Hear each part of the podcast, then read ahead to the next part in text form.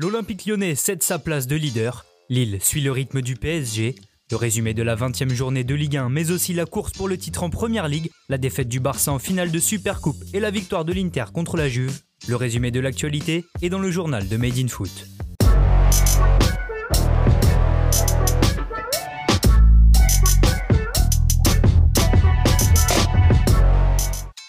La folle série lyonnaise de 16 matchs sans défaite a pris fin hier soir.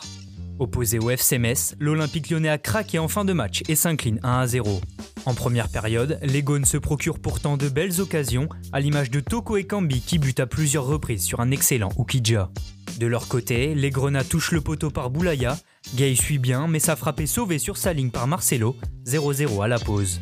Au retour des vestiaires, Cornet joue lui aussi de malchance et voit sa frappe heurter le poteau messin. Lyon domine et va finir par marquer. Sur une frappe croisée de Thiago Mendes, Ukidja repousse du pied, le ballon s'envole, rebondit sur la barre transversale puis sur la tête de 111. Toko Ekambi en profite pour pousser le cuir dans le but vide. Oui mais voilà, le but est refusé pour une position de hors-jeu d'Oussem Aouar qui ne semble pourtant pas faire action de jeu.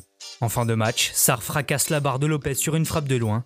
Heureux sur cette action, le gardien portugais va totalement manquer sa sortie devant Leia Izeka dans le temps additionnel.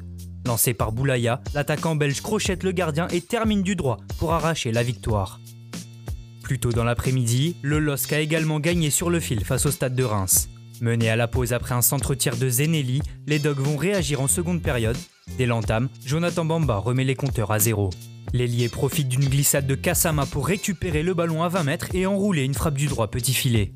Après ça, les deux équipes auront leur lot d'occasions, mais c'est finalement Lille qui va concrétiser dans le temps additionnel.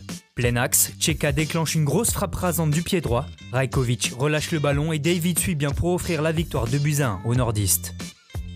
Succès précieux aussi pour le Stade Rennais qui s'est imposé 2 buts 1 sur la pelouse de Brest.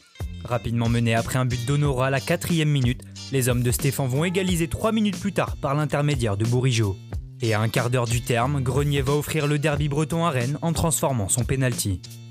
À l'occasion du multiplex de 15h, les Girondins de Bordeaux ont brillé en l'emportant 3-0 sur le terrain de l'OGC Nice. Wang a ouvert le score en début de seconde période avant que Baïs et Bazic ne creusent l'écart en fin de match. Dans le même temps, Raymond Domenech a concédé son troisième match nul de suite sur le banc du FC Nantes. Les Canaries avaient pourtant fait le plus dur en ouvrant le score sur un penalty de Louza, mais Kakuta, qui avait lui manqué le sien à la demi-heure de jeu, va égaliser sur corner en fin de match.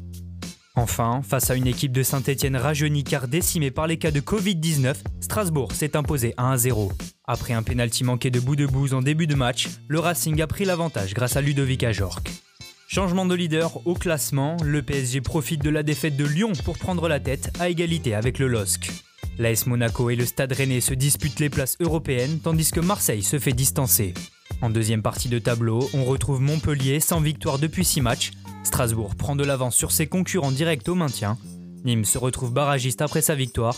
Dijon et Lorient, qui n'ont pas pu s'affronter ce week-end, restent derniers. En Angleterre, le choc tant attendu entre Liverpool et Manchester United n'a pas livré toutes ses promesses, puisque cette bataille tactique et intense s'est soldée par un 0-0.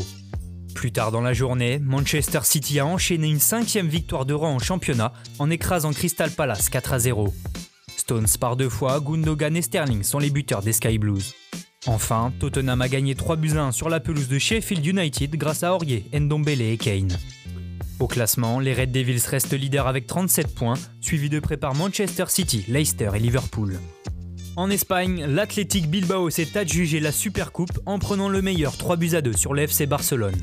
Mené par deux fois après un doublé de Griezmann, les Basques ont égalisé à chaque fois grâce à De Marcos et Villa Libre en toute fin de match. Iñaki Williams est venu offrir le titre à son équipe d'une superbe frappe en lucarne en début de prolongation.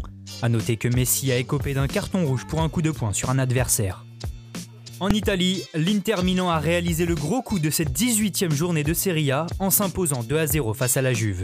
Ce derby d'Italie a très bien commencé pour les Nerazzurri, devant dès le quart d'heure de jeu grâce à Vidal. Inoffensive, la vieille dame va se faire punir en contre par Barella en début de seconde période. Avec cette victoire, l'Inter porte son total de points à 40 et revient à égalité avec le leader, l'AC Milan.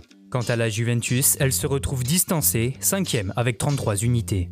A noter aussi dans cette journée le carton du Napoli 6 à 0 contre la Fiorentina. Insigné par deux fois, Dem, Zilinski, Lozano et Politano sont les buteurs. Les hommes de Gattuso sont troisième. Enfin, on termine par l'Allemagne, où le Bayern Munich s'envole en tête de la Bundesliga après sa victoire de buts 1 contre Fribourg. Les éternels Lewandowski et Müller permettent aux champions en titre de prendre 4 points d'avance sur Leipzig et 7 sur Dortmund. Merci à tous de nous avoir suivis, n'hésitez pas à liker, commenter et partager. On se retrouve très bientôt pour un nouveau journal.